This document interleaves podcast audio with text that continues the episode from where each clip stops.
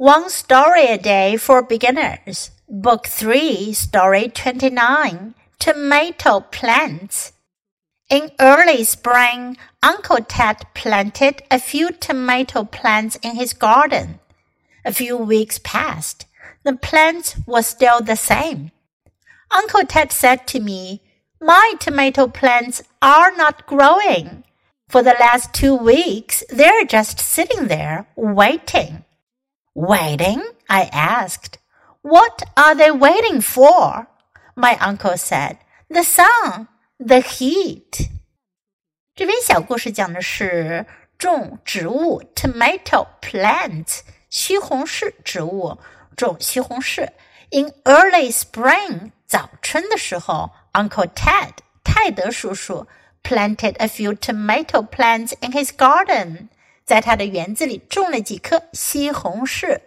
A few weeks passed，过了几个星期，the plants were still the same，植物还是老样子。Uncle Ted said to me，泰德叔叔就对我说了，My tomato plants are not growing，我的西红柿它不长。For the last two weeks, they're just sitting there waiting. 过去这两个星期，他们就坐在那儿等着。Waiting, I asked. 我就问了，等？What are they waiting for? 他们在等什么呢？My uncle said, "The sun, the heat." 我叔叔说，太阳啊，热量啊。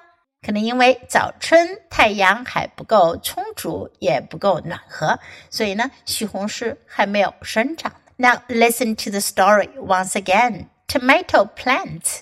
In early spring, Uncle Ted planted a few tomato plants in his garden.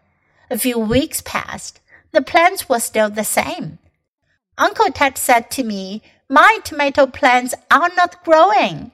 For the last two weeks, they're just sitting there waiting. Waiting? I asked. What are they waiting for? My uncle said, The sun, the heat.